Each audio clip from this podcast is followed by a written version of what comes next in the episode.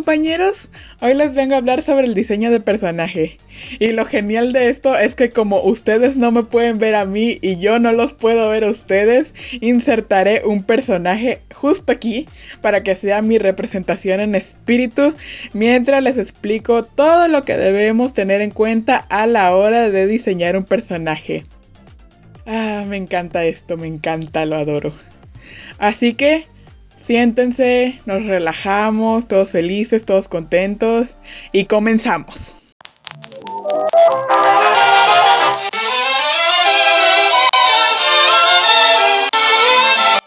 El primer paso que tenemos que tomar en cuenta a la hora de diseñar un personaje es la narrativa, es lo básico, lo primero que tenemos que tener establecido es la narrativa. De la narrativa se diseña el personaje que ocupamos. Y si se preguntan, ¿qué es? Es aquel relato de acontecimientos que se desarrollan en un lugar a lo largo de un determinado espacio temporal. Dicho relato incluye la participación de diversos personajes que pueden ser reales o imaginarios. Un ejemplo de esto, no sé si la han visto, es una película que se llama Abraham Lincoln el cazavampiros. Agarraron un personaje que ya existe, que es parte de la historia de Estados Unidos, y lo pusieron a matar vampiros, que es un tema de fantasía. Pudieron mezclarlo y pues la película no está mal, pero pues es como película para ver un domingo. Lo que me lleva a, sí, puedes hacer historia de lo que tú quieras, de lo que tú imagines, pero tienes que compensarla con que sea entretenida y con un buen desarrollo de personajes. Y no hablo de diseño de personajes, hablo de su desarrollo, su personalidad, cómo se desenvuelven en el mundo que tú estás creando. Y como crear una historia es algo más complejo y pues yo solo te estoy diciendo que primero ocupas la narrativa y ya creas el personaje. Abajo en la descripción les dejaré un canal de YouTube en el que yo me he basado a la hora de querer crear historias. Ahí ellos te explican más a fondo y con detallamiento qué es lo que debes hacer para crear una historia buena. Ahora continuemos.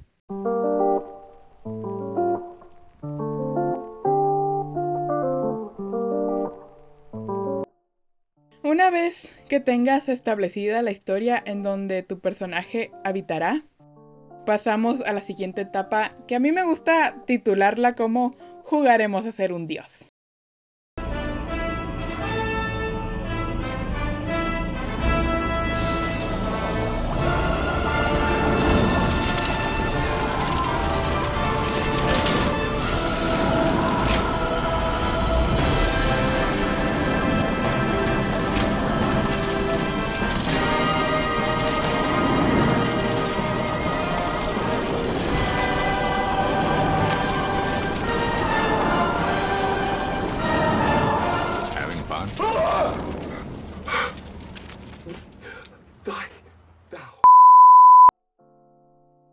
¿Por qué?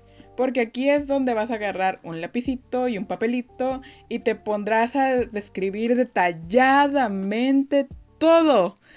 Todo lo que tenga que ver con tu personaje. Ok, voy a dar ejemplos. El nombre completo de tu personaje tiene un apodo. ¿Por qué tiene ese apodo? Su color de ojos, su color largo y estilo de cabello, su complexión y altura, su tono de piel, rasgos o señas particulares, su salud, está enfermo, está en una silla de ruedas, raza, edad o la edad que aparenta, género, femenino, masculino o no binario, su profesión, su clase social, sus rasgos, su mayor fortaleza, su punto débil, su vestimenta y accesorios característicos. Actúa solo o acompañado. Ojo, esto no es dibujarlo, esto es escribirlo en un papel y detallarlo. Así sea más fácil a la hora de pasar a dibujarlo. Esa es otra etapa. Aquí solo estamos describiendo detalladamente en un papel todo lo que tenga que ver con tu personaje o cómo te lo imaginas. A lo que nos lleva su personalidad. Es temerario, es cauteloso, es optimista, es pesimista, es introvertido, es extrovertido, es realista, es moralista. cómo es su temperamento, qué se le hace fácil, qué se le hace difícil, cuáles son sus prioridades.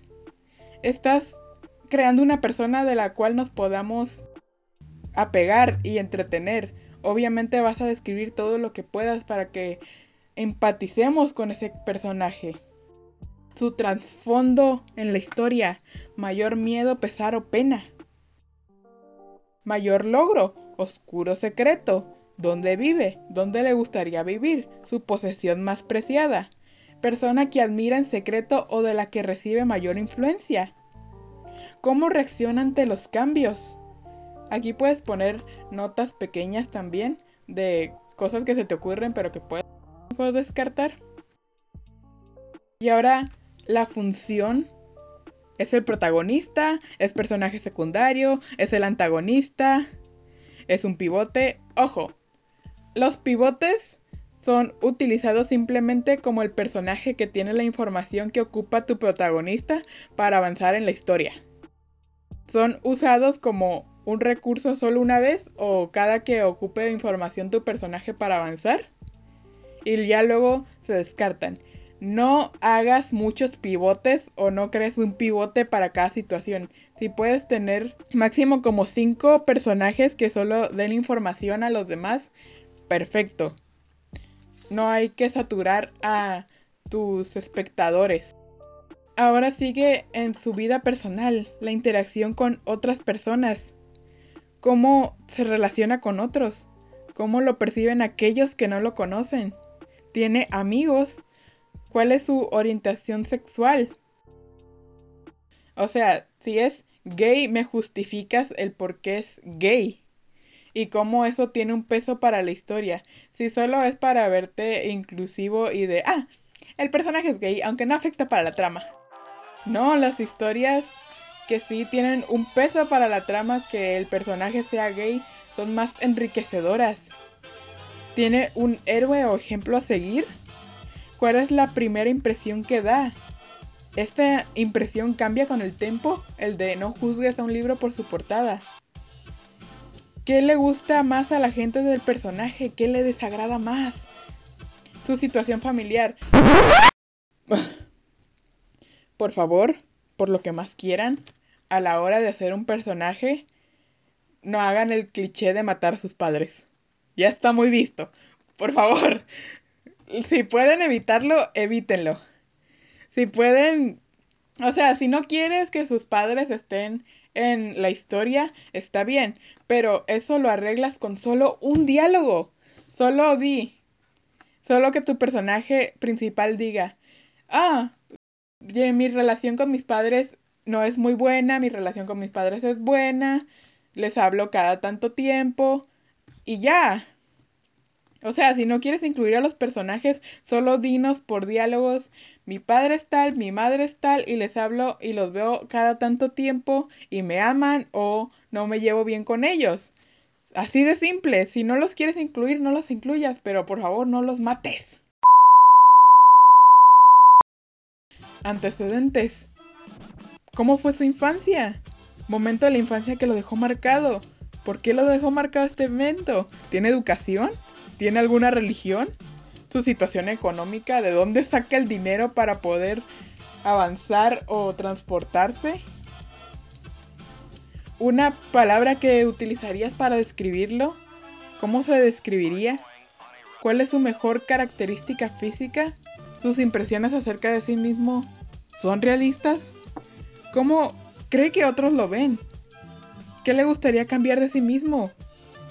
Si sufriera un cambio drástico, ¿sería la misma persona? Antes de seguir con esta sección, voy a leerles un, una definición que se llama Mary Sue.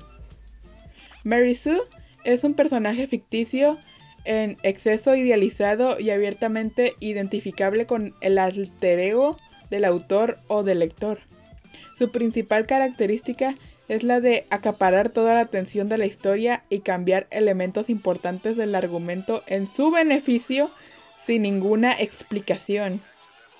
Usualmente es un personaje sin defectos notables, cuyos aspectos positivos superan en todo su rol en la historia y lo vuelven unidimensional. Generalmente es una persona joven de bajo rango que soluciona una situación complicada mediante habilidades inverosímiles. Ahora bien, me preguntaron en Classroom, ¿es correcto atribuirle a un mismo personaje demasiadas habilidades? ¿Por qué? Me refiero a los personajes con algún superpoder.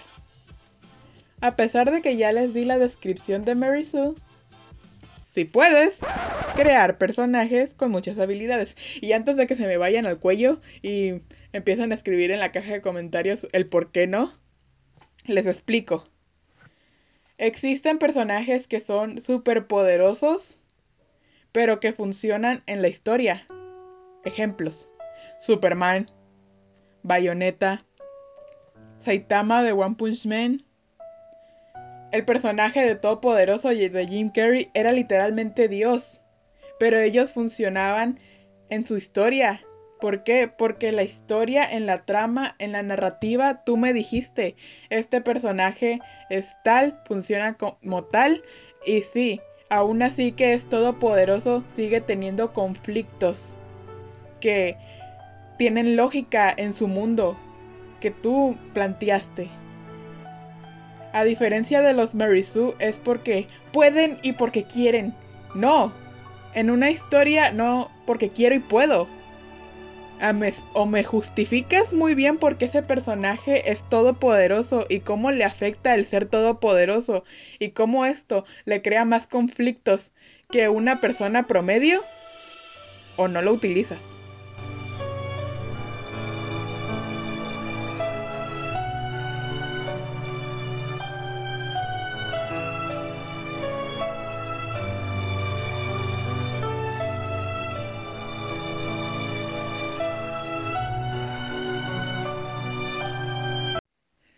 Bien, hemos llegado a la última etapa de la creación del personaje. Por fin, por fin podemos dibujar al personaje. Ya llegamos a lo que nos truche, chencha.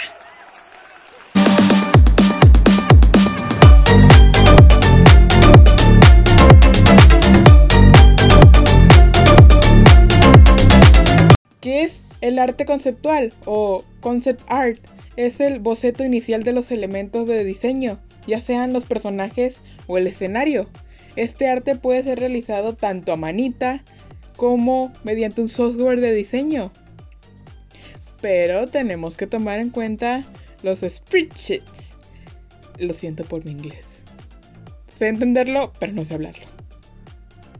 Ahora bien, los spreadsheets son hojas que contienen todas las posiciones de un personaje, el conjunto de poses estáticas que conforman un personaje animado se dominará Sprite. Los Model Sheet, un elemento de diseño donde podemos observar las diferentes posiciones del personaje. El Turn Around y Construction Sheet, la hoja de diseño donde mostramos la construcción del personaje de de todas sus vistas, las proporciones y su composición. Hoja de expresiones. Otro elemento de diseño donde se muestra las diferentes expresiones faciales en un mismo personaje. Los escenarios, su paleta de colores. La paleta de colores está formada por dos o tres colores que definirán el clima de nuestro paisaje. Se recomienda que la paleta no contenga demasiados colores para no confundir al espectador. Una vez que definamos el clima que deseamos comunicar con nuestro juego, elegiremos los colores que pueden ayudarnos a transmitir esas sensaciones. El escenario tendrá un color base a partir del cual se coloreará el resto de la escena. No debemos olvidarnos del fondo que también es parte de dicho clima.